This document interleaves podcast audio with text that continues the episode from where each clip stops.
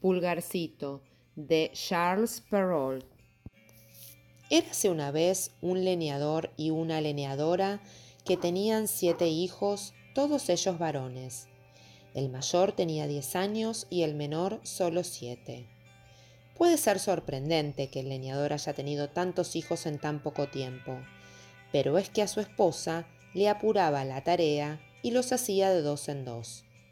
Eran muy pobres y sus siete hijos eran una pesada carga, ya que ninguno podía aún ganarse la vida. Sufrían además porque el menor era muy delicado y no hablaba palabra alguna, interpretando como estupidez lo que era un rasgo de la bondad de su alma. Era muy pequeñito y cuando llegó al mundo no era más gordo que el pulgar, por lo cual lo llamaron pulgarcito. Este pobre niño era en la casa el que pagaba los platos rotos y siempre le echaban la culpa de todo. Sin embargo, era el más fino y el más agudo de sus hermanos, y si hablaba poco, en cambio, escuchaba mucho.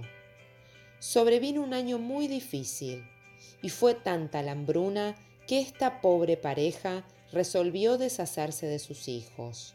Una noche, estando los niños acostados, el leñador Sentado con su mujer junto al fuego, le dijo, Tú ves que ya no podemos alimentar a nuestros hijos. Ya no me resigno a verlos morirse de hambre ante mis ojos y estoy resuelto a dejarlos perderse mañana en el bosque, lo que será bastante fácil, pues mientras estén entretenidos haciendo atados de astillas, solo tendremos que huir sin que nos vean. ¡Ay! ¿Serías capaz de dejar tú mismo perderse a tus hijos?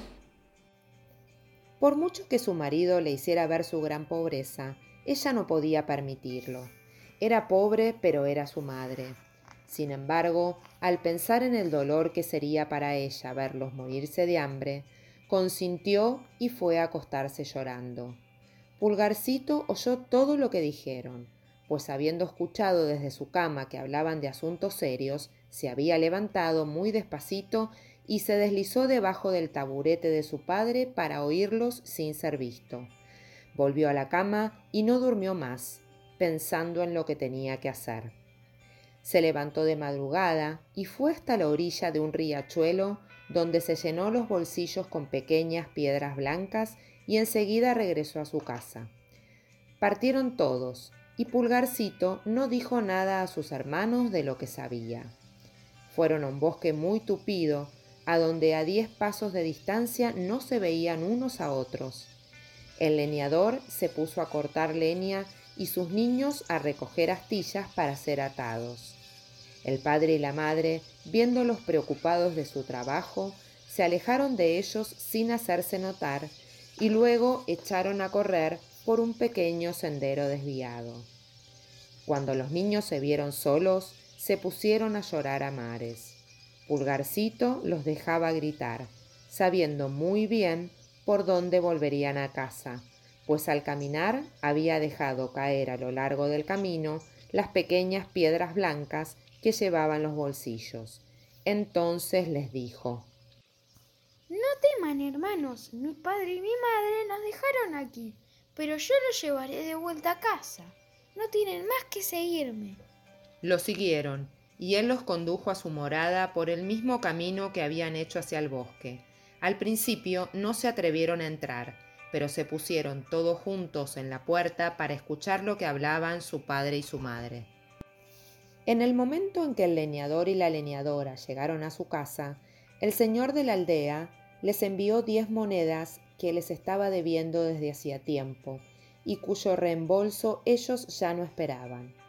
Esto les devolvió la vida, ya que los infelices se morían de hambre. El leñador mandó en el acto a su mujer a la carnicería.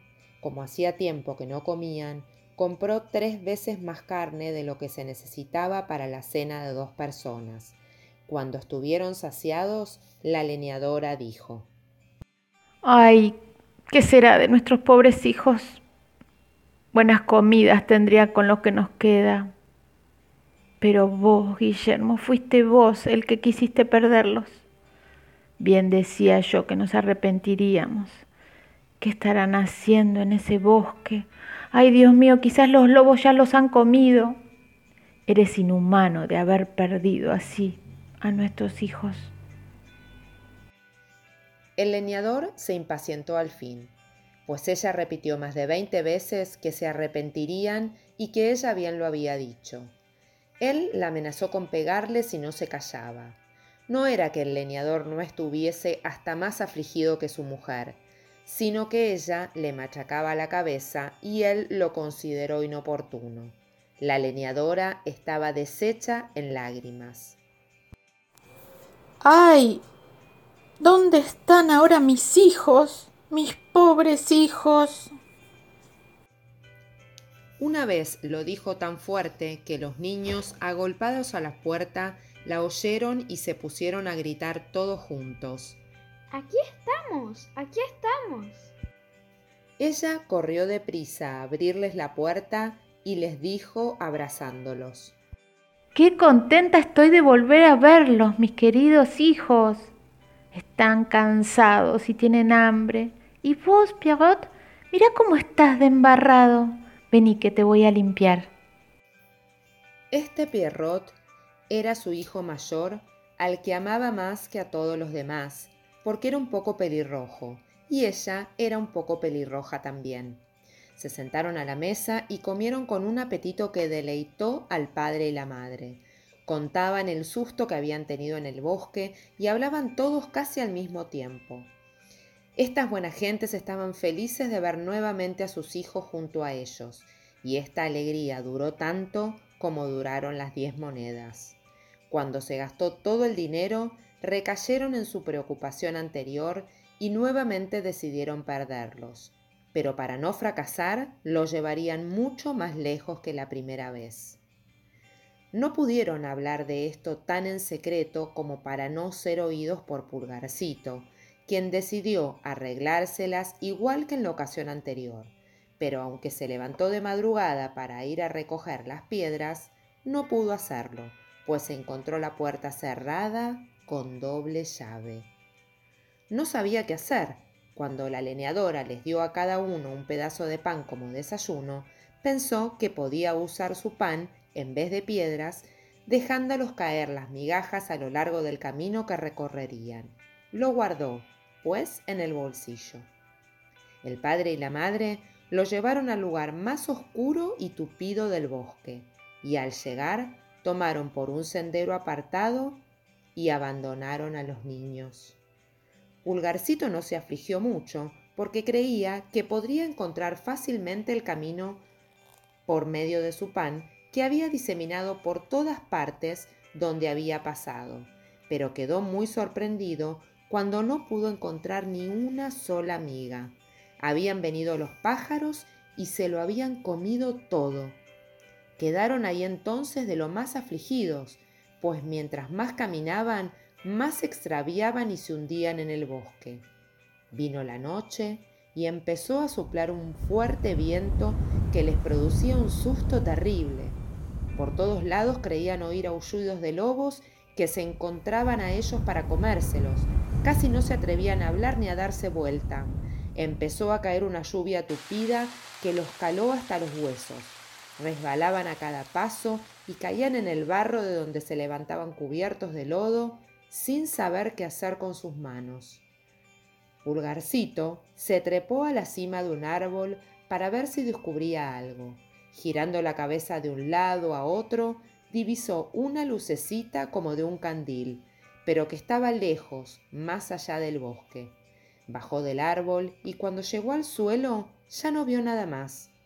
Esto lo desesperó. Sin embargo, después de caminar un rato con sus hermanos hacia donde habían visto la luz, volvió a divisarla al salir del bosque. Llegaron a la casa donde estaba el candil, no sin pasar muchos sustos, pues de tanto en tanto perdían de vista lo que ocurría cada vez que atravesaban un bajo. Golpearon la puerta y una mujer les abrió. Les preguntó qué querían. Pulgarcito le dijo que eran unos pobres niños que se habían extraviado en el bosque y pedían albergue por caridad.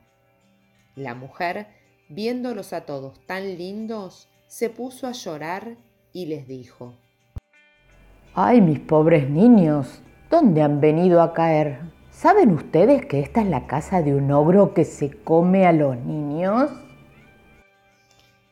¡Ay, señora! respondió Pulgarcito, que temblaba entero igual que sus hermanos. ¿Qué podemos hacer? Los lobos del bosque nos comerán con toda seguridad esta noche si usted no quiere cobijarnos en su casa. Siendo así, preferimos que sea el Señor quien nos coma. Quizás se compadecerá de nosotros si usted se lo ruega. La mujer del ogro, que creyó poder esconderlos de su marido hasta la mañana siguiente, los dejó entrar y los llevó a calentarse a la orilla de un buen fuego, pues había un cordero entero asándose para la cena del ogro. Cuando empezaban a entrar en calor, oyeron tres o cuatro fuertes golpes en la puerta. Era el ogro que regresaba. En el acto, la mujer hizo que los niños se ocultaran debajo de la cama y fue a abrir la puerta. El ogro preguntó primero si la cena estaba lista, si habían sacado vinos y enseguida se sentó en la mesa. El cordero estaba aún sangrando, pero por eso mismo lo encontró mejor.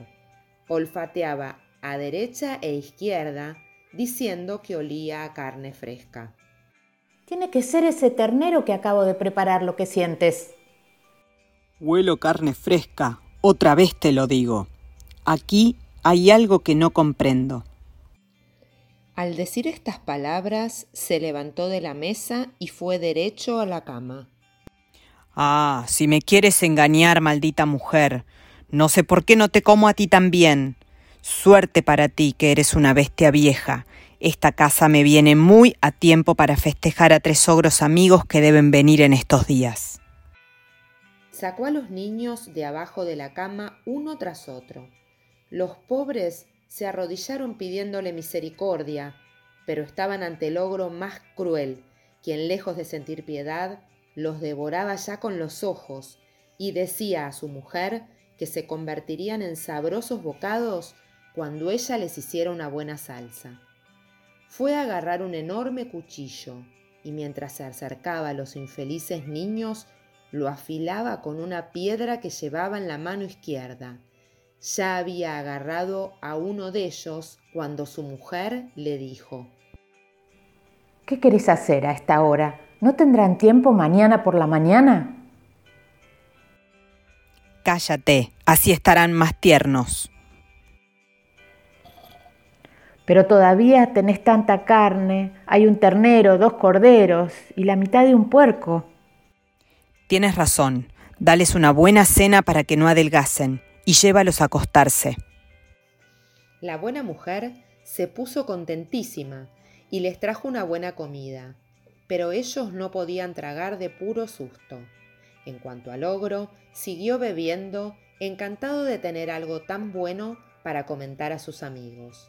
Bebió unos doce tragos más que de costumbre, que se le fueron un poco a la cabeza, obligándolo a ir a acostarse. El ogro tenía siete hijas muy chicas todavía, estas pequeñas ogresas tenían todos un lindo colorido, pues se alimentaban de carne fresca como su padre, pero tenían ojitos grises muy redondos, nariz ganchuda y boca grande con unos afilados dientes muy separados unos de otro. Aún no eran malvadas del todo, pero prometían bastante, pues ya mordían a los niños para chuparles la sangre. Las habían acostado temprano y estaban las siete en una gran cama, cada una con una corona de oro en la cabeza. En el mismo cuarto había otra cama del mismo tamaño. Ahí la mujer del ogro puso a dormir a los siete muchachos, después de lo cual se fue a acostar al lado de su marido. Pulgarcito, que había observado que las hijas del ogro llevaban coronas de oro en la cabeza, y temiendo que el ogro se arrepintiera de no haberlos degollado esa misma noche, se levantó en mitad de la noche y tomando los gorros de sus hermanos y el suyo, fue despacito a colocarlos en las cabezas de las niñas, después de haberles quitado sus coronas de oro, las que puso sobre la cabeza de sus hermanos y en la suya, a fin de que el ogro los tomase por sus hijas y a sus hijas por los muchachos que quería degollar.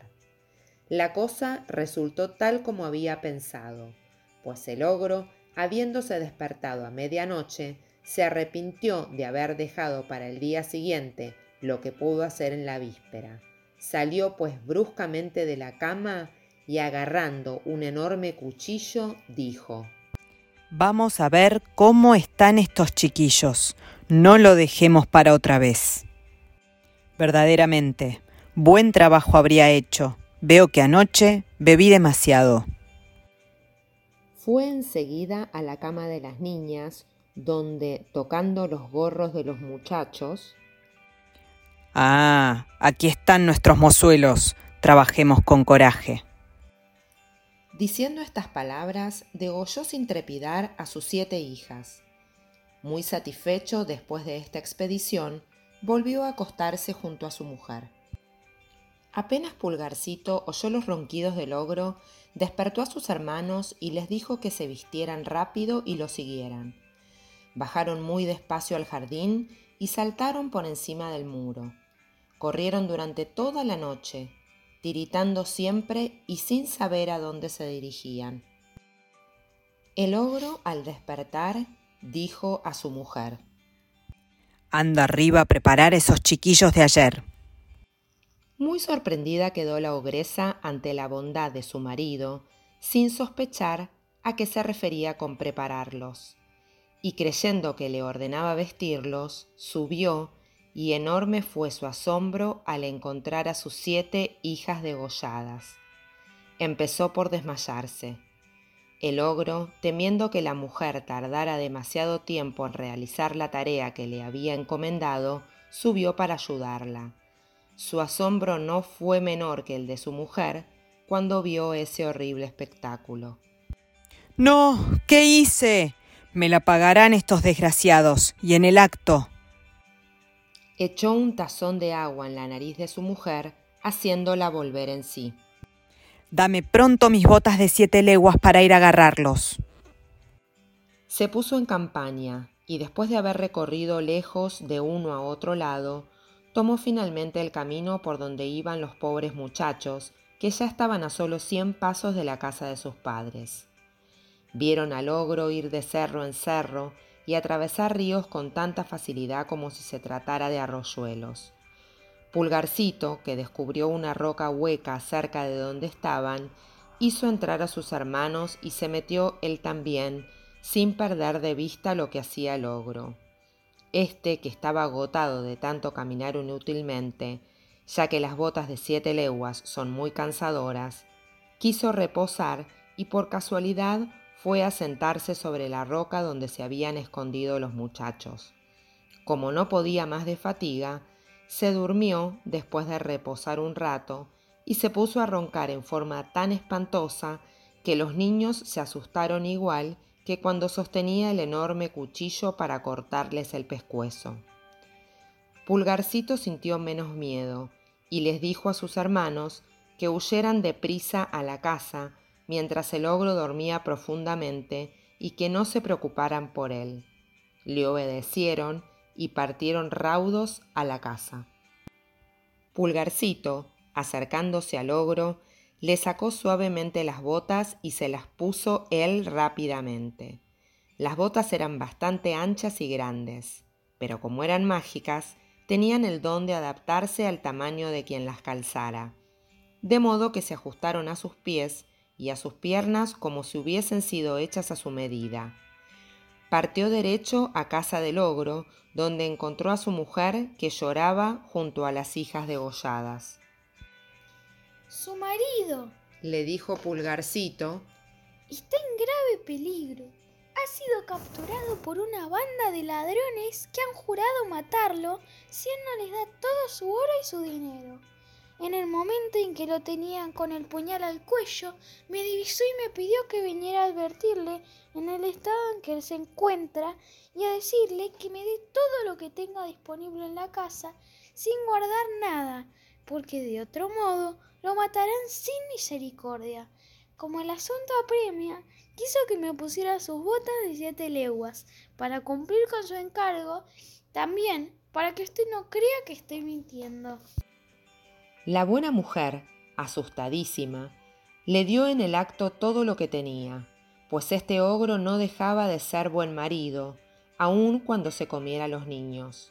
Pulgarcito entonces, cargado con todas las riquezas del ogro, volvió a la casa de su padre donde fue recibido con la mayor alegría.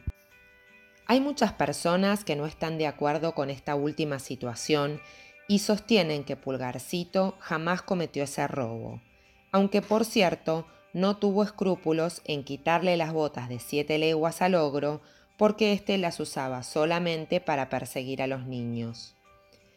Aseguran que cuando Pulgarcito se calzó las botas del ogro, partió a la corte, donde sabía que estaban preocupados por un ejército que se hallaba a 200 leguas y por el éxito de una batalla que se había librado.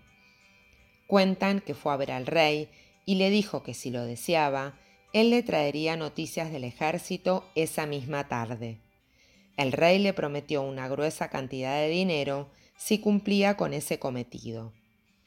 Pulgarcito trajo las noticias esa misma tarde y habiéndose dado a conocer por ese primer encargo, ganó todo lo que quiso, pues el rey le pagaba generosamente por transmitir sus órdenes al ejército.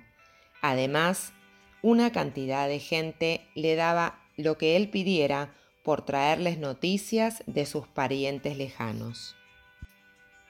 Después de hacer durante algún tiempo el oficio de correo y de haber amasado grandes bienes, regresó con su padre, donde la alegría de volver a verlo es imposible de describir.